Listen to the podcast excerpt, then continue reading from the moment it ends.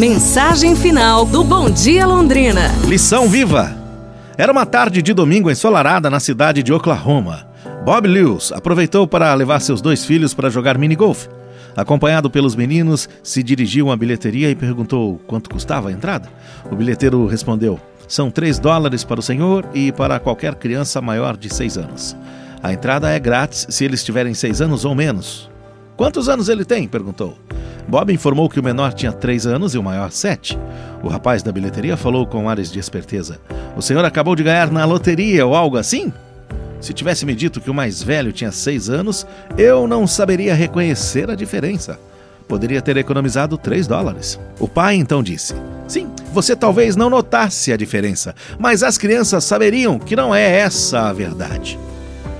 Bom, tantas vezes, para economizar pequena soma em moedas, desperdiçamos o tesouro do ensinamento nobre e justo.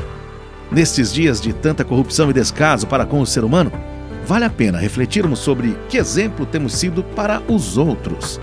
Sejamos assim, cartas vivas de lições nobres para serem lidas e copiadas pelos que convivem conosco. Que tal? Pense nisso.